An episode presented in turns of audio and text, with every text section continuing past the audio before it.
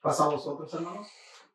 En esta tarde vamos a continuar con el estudio que hemos estado llevando a cabo en la carta a los romanos.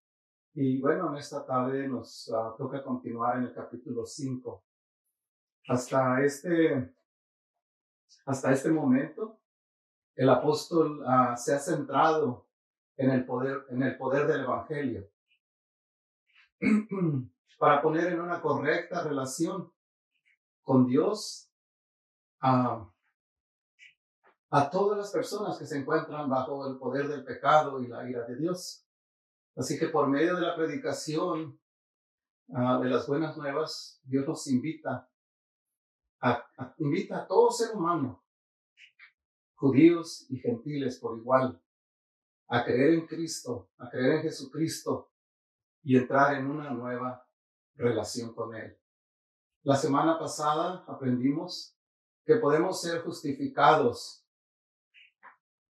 con Dios a través de la fe. Si solamente creemos y podemos uh, tener toda nuestra confianza. Teníamos el ejemplo de Abraham. Abraham creyó y, y la fe le fue contada por justicia. Así que en esta tarde vamos a continuar con el capítulo 5. En el capítulo 5, el apóstol centra su atención en los resultados de la justificación. Em, nos dice que al, ser justificados por la fe, tenemos, tenemos paz y esperanza. Tenemos esperanza, tenemos también esperanza porque Dios nos ama en Cristo. Y tenemos esperanza porque Dios ha obrado por nosotros en Cristo. Y bueno, en esta tarde vamos a ver los resultados de la justificación. Y vamos a ver el, el, el, verso 1, Romanos capítulo 5, verso 1, nos dice, nos dice de esta manera, por lo tanto, ya que fuimos declarados justos a los ojos de Dios por medio de la fe, tenemos paz con Dios gracias a lo que Jesucristo, nuestro Señor, hizo por nosotros. Así que uno de los resultados es que tenemos paz con Dios. Y, y aunque, bueno, la palabra paz la hemos conocido en diferentes maneras, ha sido aplicada en diferentes maneras, ¿verdad? De acuerdo a los pueblos, ¿verdad? Este, se nos ha, hemos escuchado, ¿verdad? Que para los romanos la paz para ellos significaba tener a, todo el pueblo, tener a las naciones bajo sujeción, que no se levantara nadie en contra de ellos. Otros dicen, ah, paz significa ausencia de guerra, pero para los judíos, paz era poder vivir en un ámbito familiar, en un ámbito donde poder disfrutar a la familia y poder tener una relación con Dios. Pero no es esta la paz incluso que, que aquí el verso nos dice, porque nos habla de, nos habla que nosotros éramos enemigos de Dios. Pero dice que a través de Jesucristo a través de la fe, a, a través de haber creído en Jesús, dice que fuimos declarados justos a los ojos de, de Dios. A través de la fe fuimos declarados justos. Así que a través de, de, la fe hemos obtenido, a través de haber sido justificados, hemos obtenido esa paz entre nosotros y Dios. Ya no hay guerra, ya no hay este, ya Dios no nos ve ah, con, como enemigos. Ahora dice que tenemos paz con Dios. Y tenemos esa paz también, dice, gracias a lo que Jesucristo nuestro Señor hizo a favor nuestro. O sea, el sacrificio que Él hizo nos ah, concede poder tener esa paz con Dios. De acuerdo al verso 1, dice que, al ser justificados con Dios mediante la fe y mediante lo que Jesucristo hizo por nosotros, nuestra amistad con Dios quedó restablecida. Ahora ya no hay enemistad, ahora hay amistad. Ahora hay paz entre nosotros y Dios. Ahora, quizás tú, quizás este, muchos de nosotros ni nos dábamos cuenta que estábamos en guerra con Él. Pero realmente eso es lo que pasaba. Teníamos, estábamos en guerra con Él porque hacíamos todo lo contrario a su voluntad. Pero dice que ahora ya hemos sido, se ha restablecido esta paz. Antes vivíamos en el pecado, haciendo todo lo contrario a su voluntad. Y Efesios 2.3 dice que éramos por naturaleza hijos de ira, lo mismo que los demás. Hijos de ira, o sea, hijos rebeldes, hijos que hacen todo lo contrario, todo lo que a los padres les desagrada, todo lo que les molesta. Así que dice que todos, dice, estábamos, uh, éramos uh, muertos, estábamos muertos en delitos y pecados y éramos por naturaleza hijos de ira. Quizás uh, muchos, como les digo, no lo sabíamos o, o no lo saben aún, que están en guerra, pero mientras no acepten a Jesucristo, mientras no crean en Dios y acepten a Jesucristo como su Salvador, esa guerra va a continuar. Y solamente pueden obtener paz creyendo en Él, para que Él los declare justos. Otro de los resultados es el acceso a su gracia. El verso 2 dice, debido a nuestra fe, Cristo nos hizo entrar en este lugar de privilegio inmerecido, en el cual ahora permanecemos y esperamos con confianza y alegría participar de la gloria de Dios. Bueno, este resultado dice que también al ser justificado tenemos acceso a su gracia. Su gracia, dice, uh, hemos ah, aprendido que la gracia de Dios es un regalo, un regalo que no merecíamos pero Él muestra su amor para con nosotros. Efesios 2, 8 dice que por gracia fuimos salvos por medio de la fe. Y, dice, y no por, no por obras, no por lo que hayamos hecho, sino que es un regalo de Dios.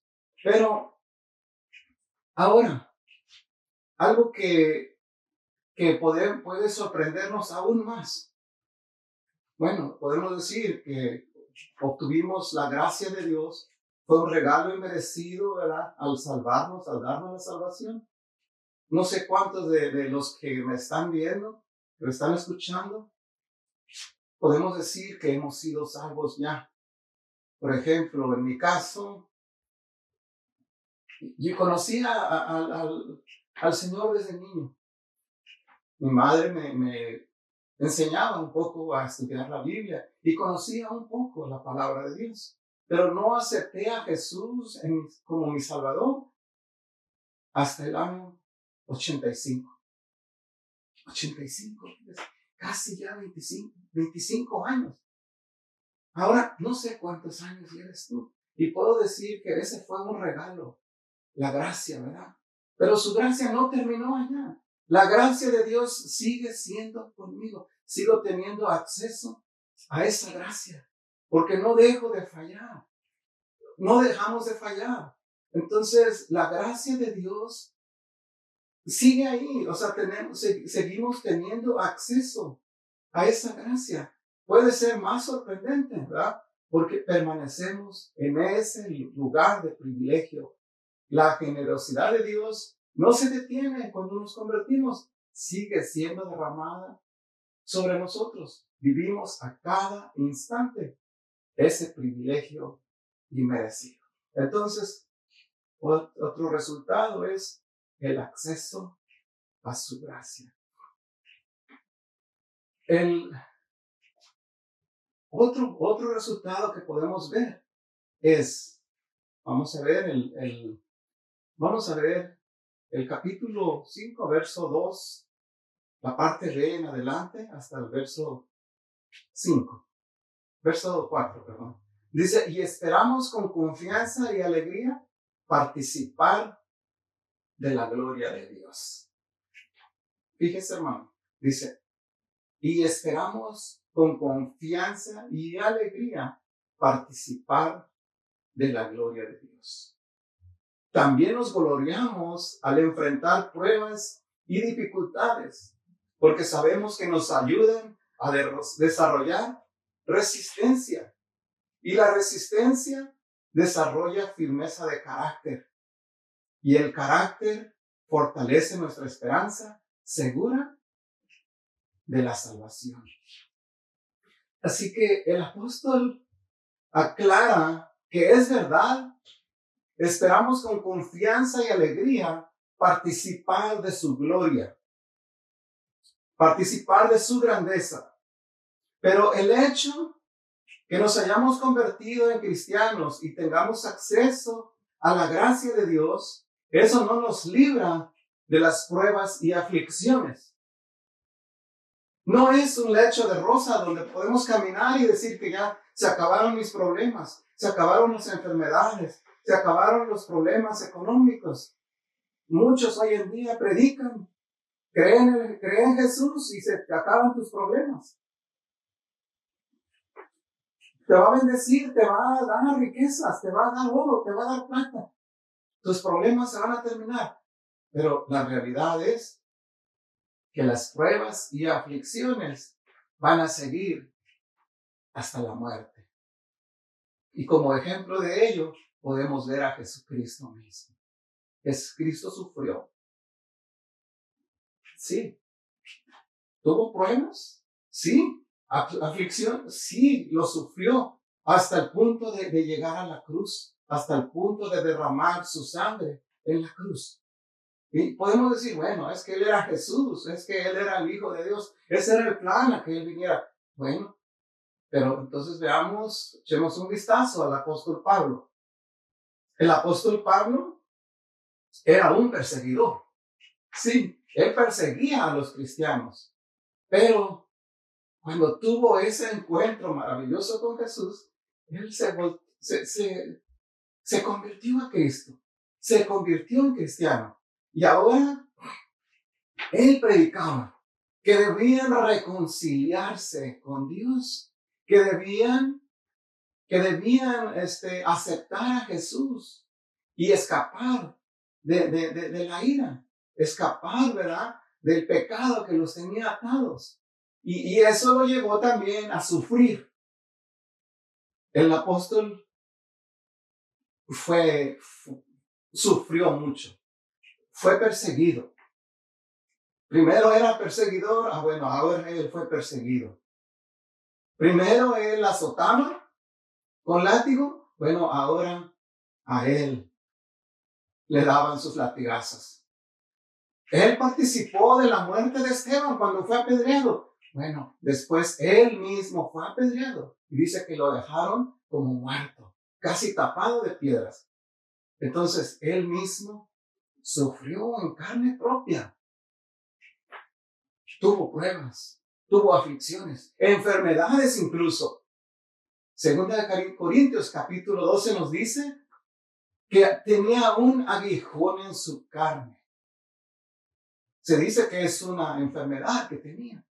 Y, él mismo dice, y tres veces le he dicho al Señor que me sane, que sea conmigo, que quite este aguijón de mi carne. Pero Él me ha dicho, Pablo, mi amor es todo lo que necesitas, porque mi amor se perfecciona en la debilidad. Pero, ¿sabe él cómo él respondía ante las aflicciones? ante las pruebas, ante el sufrimiento, ante la cárcel. Hechos 16, del 25 al 30, no lo vamos a leer, pero nos dice que mientras predicaban, él y Silas fueron arrestados y fueron llevados a la cárcel. Pero mientras estaban en la cárcel, dice que ellos no se quejaban ahí diciendo, ay, ¿por qué? Pues solamente por predicar a Jesús es que estamos sufriendo. No, sino que ellos, al estar, dice, llevados al cepo, dice, al lugar más seguro, al lugar más oscuro, de máxima seguridad, y amarrados de pies y manos, dice, mientras ellos estaban amarrados ahí, llenos de golpes, quizás sangrando por, por los golpes, los latigazos, dice que ellos, a eso de la medianoche, se escucharon voces. Pero las voces que se escuchaban eran las alabanzas que ellos elevaban a Dios y las oraciones. Y Dios se manifestó.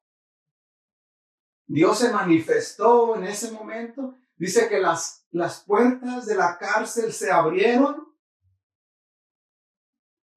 Pero no solo eso, las cadenas de los presos se les cayeron.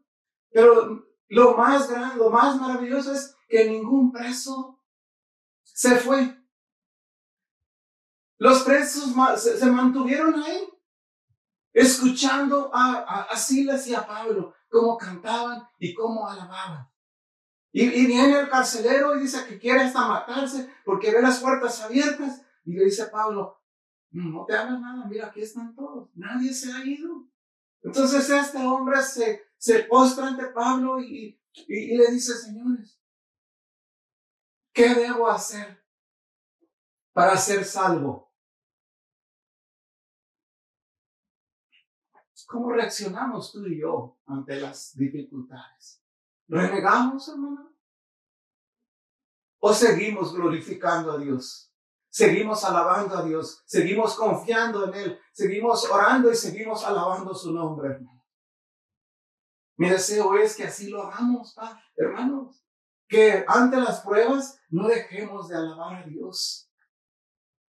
Que sigamos confiando en Él. Yo sé que hay pruebas difíciles que muchas veces no podemos entender. Pero el Señor ahí está. Pablo adoró a Dios y el Señor se manifestó. Así que yo no quiero decir, hermano, aunque la, la, la escritura nos dice también en, en Santiago nos dice que debemos regocijarnos cuando estemos pasando por diversas pruebas. Yo sé que es difícil estar contentos y estar eh, sonriendo y felices porque estamos sufriendo. Pero el Señor dice que no debemos perder nuestra confianza. El apóstol nos enseña, el apóstol Pablo con su ejemplo nos enseña que aún en esas diversas dificultades debemos, no debemos dejar de alabar a Dios. Debemos de seguir confiando en Él, seguirlo adorando y no dejar de confiar y adorar y, orarle, ¿verdad? Así que, porque las, las dificultades nos ayudan a desarrollar resistencia, nos ayudan, nos ayudan dice, nos dan firmeza de carácter y la firmeza de carácter, nuestra esperanza de salvación, de participar de su gloria. Así que el punto número dos que vamos a ver dice, tenemos esperanza en Cristo porque Dios nos ama. Tenemos esperanza porque Dios nos ama en Cristo. Y vamos a ver el capítulo 5, verso 5. Dice, y esa esperanza no acabará en desilusión. Pues sabemos con cuánta ternura nos ama Dios, porque nos ha dado el Espíritu Santo para llenar nuestro corazón con su amor. Hermanos, ustedes y yo que hemos confiado en Dios, que hemos puesto en Él nuestra esperanza, eh, su palabra nos dice que esa esperanza no acabará por desilusionarnos, porque sabemos con cuánta ternura nos ama Dios. Porque dice que nos ha dado el Espíritu Santo para llenar, llenar nuestro corazón. Así que nuestro Dios no solo nos, da, nos ha dado su Espíritu Santo, sino que ha llenado nuestro corazón y, y lo ha derramado en nuestras vidas. en Romanos 8, 26 y 27 dice de esta manera, dice que Él nos ha dado el Espíritu Santo. Y el Espíritu Santo, dice, nos ayuda en nuestra debilidad. Alguien está pasando por debilidad, aflicciones y, debilidades. Dice, dice, bueno, por ejemplo, dice, nosotros no sabemos qué quiere Dios que le pidamos en oración. Y es cierto, hermanos, muchas veces nos confundimos y pasamos por sufrimiento en aflicciones y, ya no sabemos qué pedirle a nuestro Dios. Pero dice que el Espíritu Santo ora por nosotros. El Espíritu Santo ora por ti, hermano.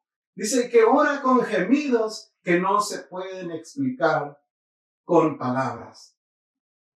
Y el Padre, dice, quien conoce cada corazón, el Padre que conoce cada corazón, que conoce todo lo que estamos pasando, sabe lo que el Espíritu Santo dice.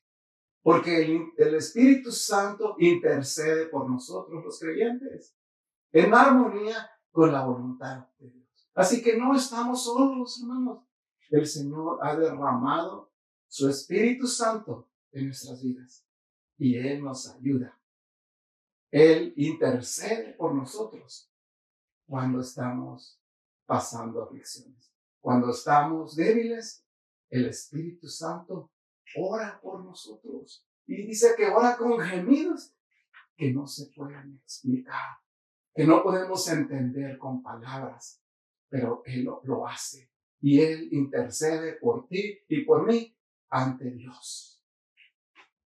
Entonces, uh, vemos ¿verdad? que el, Señor dice, ha mostrado su amor dándonos el Espíritu Santo.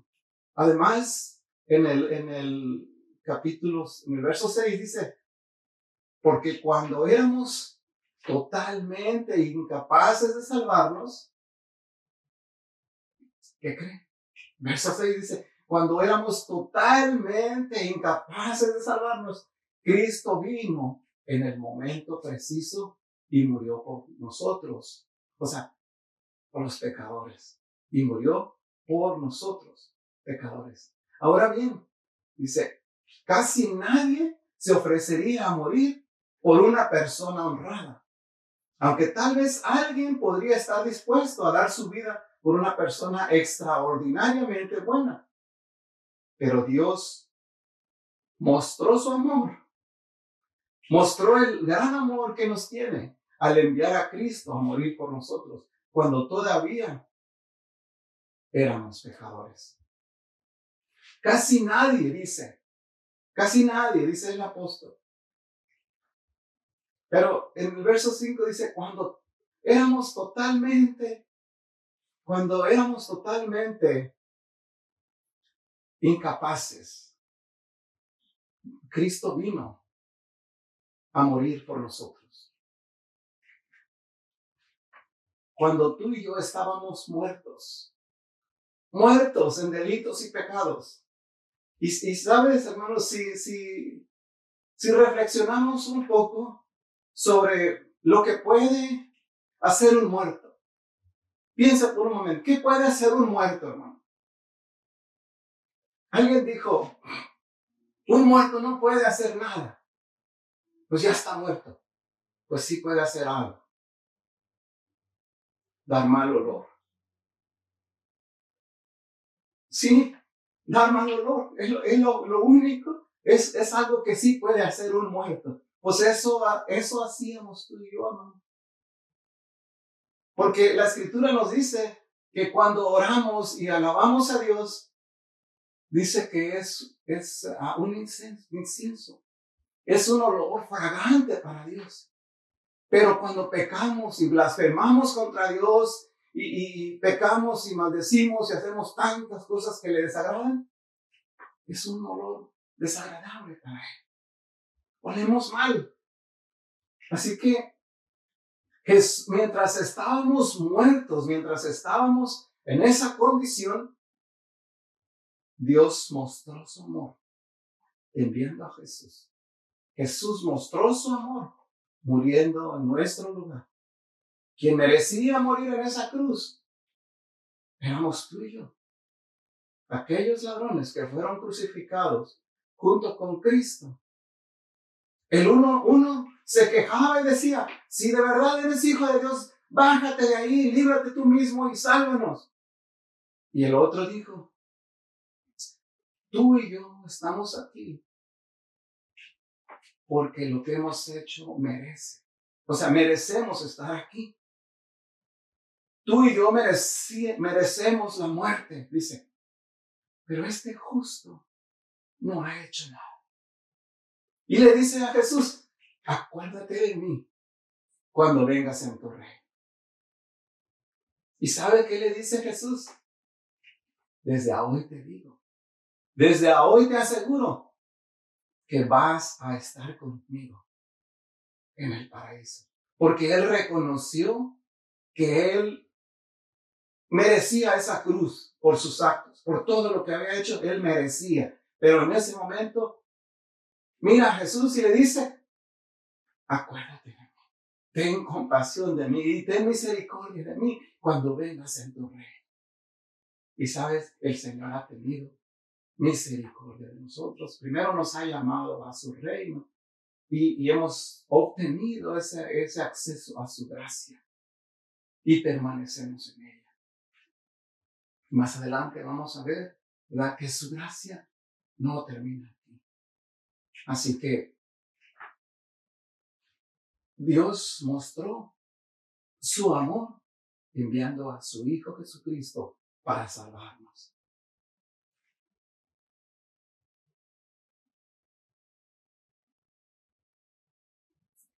Y, bueno, este, en el verso 7 en adelante, el apóstol hace una analogía.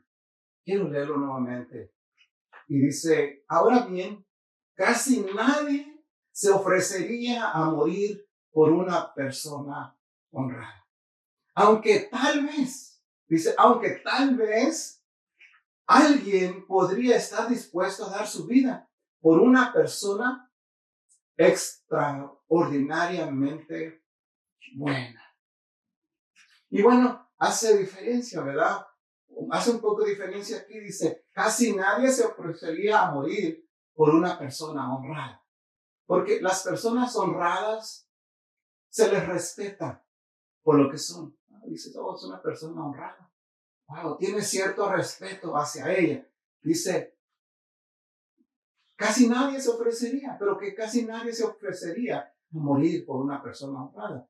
Aunque tal vez podría estar dispuesto a dar su vida por, por una persona extraordinariamente buena.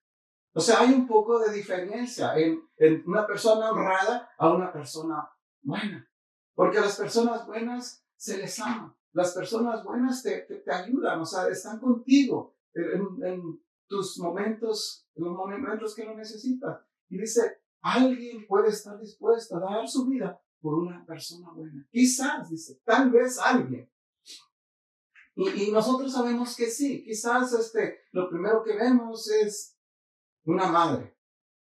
Una madre casi de seguro, casi les puedo asegurar que estaría dispuesta a dar su vida por sus hijos. Pero aquí está, el, el, el, hermanos, aquí está el gran este, contraste. ¿Verdad? Que sí, un padre, una madre, alguien estaría dispuesto a dar su vida, dice, por una persona que sea extremadamente buena. Pero el amor que Dios mostró sobrepasa, sobrepasa todo entendimiento, porque Él envió a su Hijo a morir por nosotros cuando todavía éramos pecadores, cuando todavía lo odiábamos y que estábamos en rebeldía contra Él. Sí, el, amor de Dios, dice, es, es extraordinario porque sobrepasa nuestro entendimiento. Alguien pudiera, dice, estar dispuesto a dar la vida por una persona extraordinariamente buena. Pero ¿darías tu vida? ¿Alguien daría su vida por alguien, por un enemigo? por alguien que está en guerra contigo, estarías dispuesto a dar tu vida? Yo creo que no. Yo creo que como humanos, cuando alguien nos hace algo, queremos cobrarse y con intereses. ese es el razonamiento humano. Pero Dios no hizo eso. Dice que cuando todavía éramos pecadores, en el momento oportuno, en el momento preciso, Dios envió a, Jesús para dar su vida por nosotros.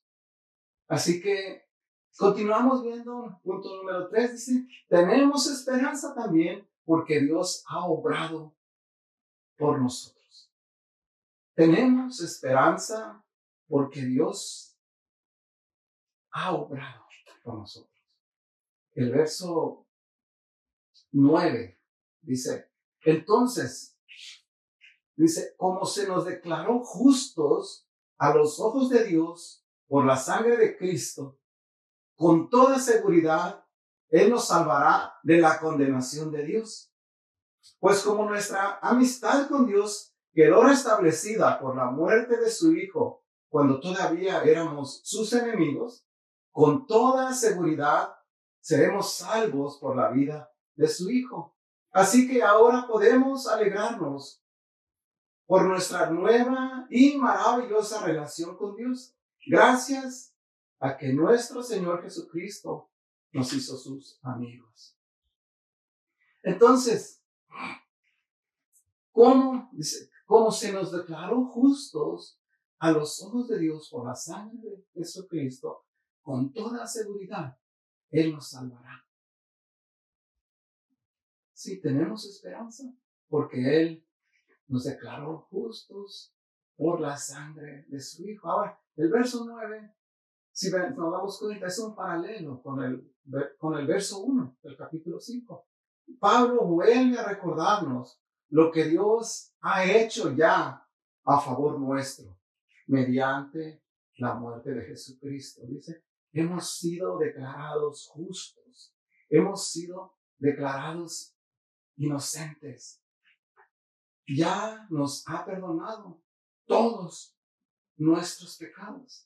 Él perdonó ya todos nuestros pecados. Somos justos ya ante Dios. Entonces, seguimos viendo en el verso 10, tenemos esperanza porque fuimos reconciliados con Dios. Puesto que ya hemos sido reconciliados, ya que nuestra paz quedó restablecida con Él, con cuánta más razón podemos estar seguros de que Él completará la obra salvándonos de la ira final. Porque todos, dice, porque todos compareceremos ante el tribunal de Cristo y daremos cuentas. Sí, hermanos, todos, cristianos o no cristianos, el Señor Jesús lo declaró también allá en Mateo 26. Dice que en aquel día me juzgará y apartará a unos a su derecha y otros a su izquierda, según lo que han hecho. El apóstol Pablo sigue todavía, ¿verdad? Eh, sigue, sigue viendo eso. Dice, porque dice que todos compareceremos ante el tribunal de Cristo para dar cuentas de lo que hemos hecho. Pero aquí está, hermanos, el, gran privilegio de nosotros. Porque el apóstol, es, lo que trata de hacer hincapié aquí el apóstol, dice, puesto que ya hemos sido reconciliados, fíjese, ya hemos sido reconciliados nuestra amistad con Dios quedó restablecida con Él. Ya no hay enemistad. Ya no. Ahora dice, somos sus hijos. Ahora somos sus amigos. Entonces, si, no, si cuando éramos enemigos, Dios sacrificó a su hijo. Dios envió a su hijo para restablecer esa paz con nosotros. Entonces, ¿con cuánta más razón ahora que ya somos sus hijos, ahora que somos sus amigos, con cuánta más razón, dice, Él completará. O sea, con cuánta más razón podemos estar seguros de que Él completará la obra salvándonos de la ira en el día final. Con que Él completará la obra en nosotros. Así que, porque podemos decir, bueno, pero si reconcilió a gente pecadora, a gente rebelde con Dios, llevando a cabo ese acto tan maravilloso de amor, al enviar a Jesús en la cruz, con mucha más razón lo hará. Con mucha razón va a ser lo que es más fácil, salvar a sus hijos. Ahora nos, ahora nos hemos rendido a Él. Y, y hasta cantamos, ¿verdad? Un canto que dice, yo me rindo a Él. Yo me rindo a Él. Sí, hermanos, tú y yo nos hemos rendido a Él. Y, y, ahora, y ahora ya no somos sus enemigos, ahora ya no estamos en rebeldía, ahora buscamos hacer su voluntad. Él entonces, Él ya no nos ve como sus enemigos. Ahora hay una amistad, hermanos. Hay una amistad entre nosotros y Dios. Yo creo que, que sí podemos entender ese término. Cuando hay una enemistad, cuando tú tienes un, una enemistad, tienes un problema serio con alguien más, cuando te está provocando, cuando está haciendo, procurando, ¿verdad? Ponerte, hacerte problemas. Hay, esa enemistad, hay esa mala relación. Bueno, si tú puedes sacrificarte, si puedes tú sacrificarte para que esa relación sea restablecida y, y, logras que aquella enemistad ahora sea amistad y haya comunión, haya una buena relación. Dice, es mucho más fácil hacer algo por alguien ahora que es mi amigo. Es mucho más fácil hacer algo por alguien ahora que es mi hijo. Y nosotros ahora dice que ya Dios no nos ve como sus enemigos, ahora nos ve como sus hijos. Ahora hay una amistad entre nosotros y Dios. Así que Él terminará la obra. En la, sí, es cierto, vamos a, hacer, vamos a comparecer allá. Pero si el Señor nos justificó, el Señor nos ayudará todavía. Su gracia sigue siendo con nosotros. Su gracia no terminó allá. Su gracia sigue siendo con nosotros. Y esa es la esperanza, que Él no nos defraudará. Él estará con nosotros y Él terminará la obra que ha comenzado gracias a Jesucristo. Así que el verso 11 dice, así que ahora podemos alegrarnos por nuestra nueva y maravillosa relación con Dios, gracias a que nuestro Señor Jesucristo nos hizo amigos de Dios. Y yo no sé cuántos hermanos, cuántas personas me están escuchando o me van a escuchar, pero quiero decirle, dice, el apóstol dice, así que ahora podemos alegrarnos por nuestra nueva y maravillosa relación con Dios, gracias a que nuestro Señor Jesucristo nos hizo amigos de Dios. Sí, hermanos. Antes había una enemistad, pero gracias a que creíste en Él, gracias a que pusiste tu fe y tu confianza en Él, dice que Él nos declaró, nos declaró justos. Y, y con ello obtuvimos muchos beneficios, muchos resultados surgieron de ahí. Para ir concluyendo, vamos a ver dice que por haber creído en Él, por haber sido justificados por nuestro Dios, tenemos paz y tenemos esperanza.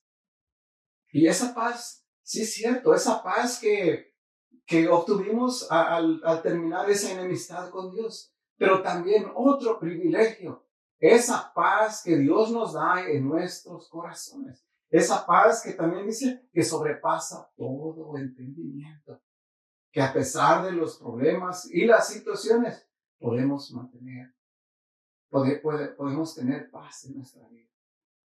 Y tenemos acceso a su gracia. Tenemos acceso otra vez a ese regalo inmerecido. No lo merecíamos, no merecíamos su gracia, pero por su amor, Él nos la regaló. Y esperamos con confianza y alegría participar de su gloria y de su grandeza. Esperamos con paciencia, con confianza y con alegría participar de su gloria, participar de su grandeza. Y cuando pasamos por pruebas y aflicciones, no nos quejamos, ¿o sí? O cuando pasas pruebas y aflicciones, te quejas. No, hermanos, aprendimos. Vimos cómo el apóstol Pablo reaccionaba ante las pruebas y las aflicciones. Alababa a Dios. Adoraba a Dios. Adorar, alabar, buscar su presencia darle gracias a Dios en todas las circunstancias. Y el Señor se manifestaba. Porque sabemos, dice, porque sabemos que Dios tiene un propósito con nosotros. Sí, hermanos, cuando hay pruebas y hay aflicciones, debemos estar conscientes. Y es más, debemos estar seguros de que Dios tiene un propósito con nosotros. Dice que la esperanza que tenemos no nos desilusionará, porque sabemos con cuánto amor nos ama Dios. Esa esperanza que tenemos, hermanos, sí, de vida eterna, de estar un día con Dios, de estar un día con Jesucristo, de que en aquel día, cuando comparecemos ante Él, ser nuevamente, ¿verdad? Que, que el Señor nos diga, venid benditos de mi Padre no vamos a ser decepcionados, no vamos a ser avergonzados, porque la gracia sigue siendo con nosotros. La esperanza que tenemos no nos desilusionará, porque sabemos con cuánto amor nos ama Dios. Nos ha dado el Espíritu Santo, que está con nosotros todos los días, que nos ayuda en nuestros problemas, en nuestras dificultades.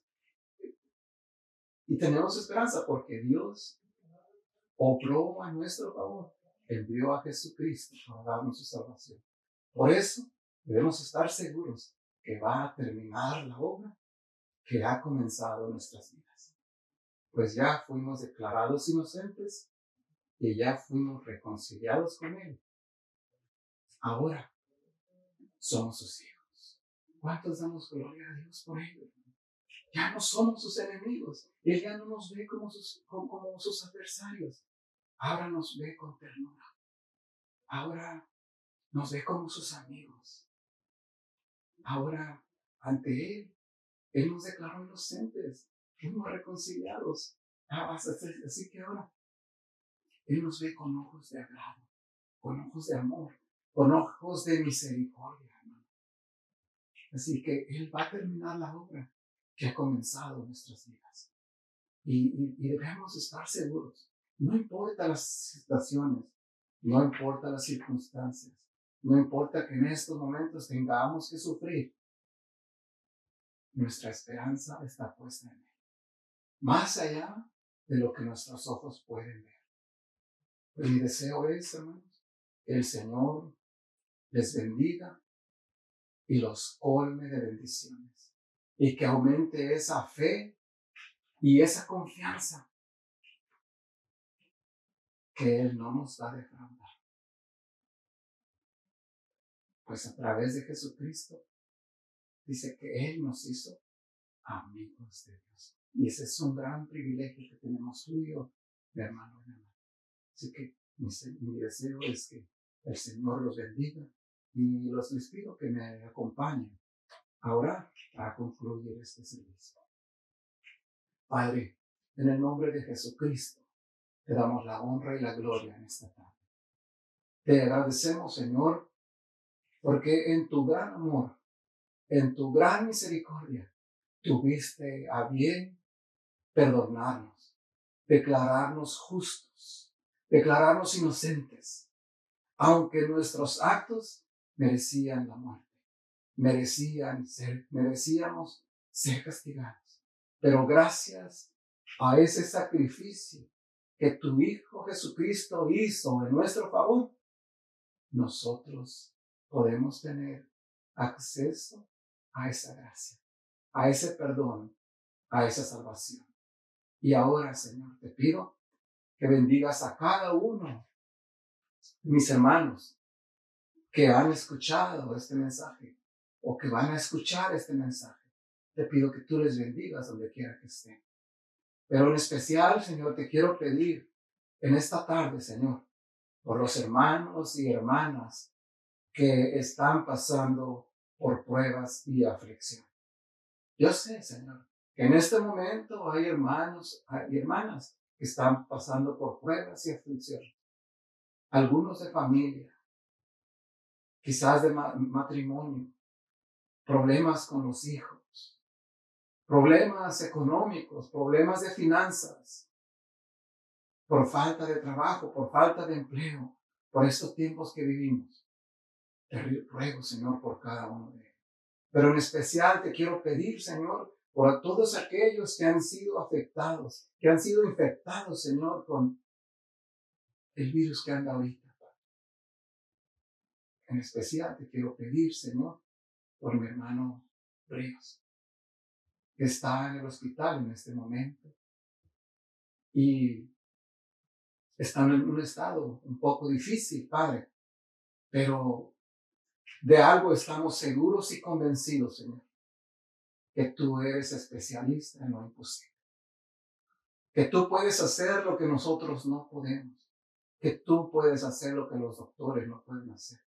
Por eso te ruego, Señor, que tu gracia y tu misericordia sean con él donde esté, que toque su cuerpo y le dé la sanidad a la hermana Elena, a Samuel y, y, a todas las familias que han sido infectadas y están sufriendo en este momento. Quiero, Señor, traerte la memoria también nuestro hermano Eduardo Saucedo. Tiene varios tiempos ya, Señor, que fue infectado y todavía se está recuperando. Posa tus manos de sanidad en él, Señor, y que pueda también recibir esa sanidad. Padre, pero sobre todo te pido que tengas misericordia de cada uno de nosotros, Señor.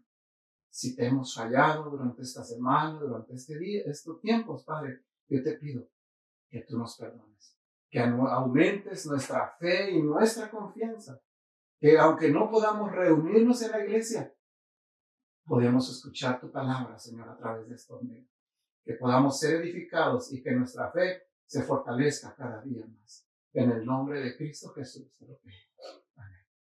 Bueno, pues que el Señor les bendiga a cada uno de ustedes, hermanos. Fue un privilegio compartir esta palabra con ustedes. Que Dios les bendiga.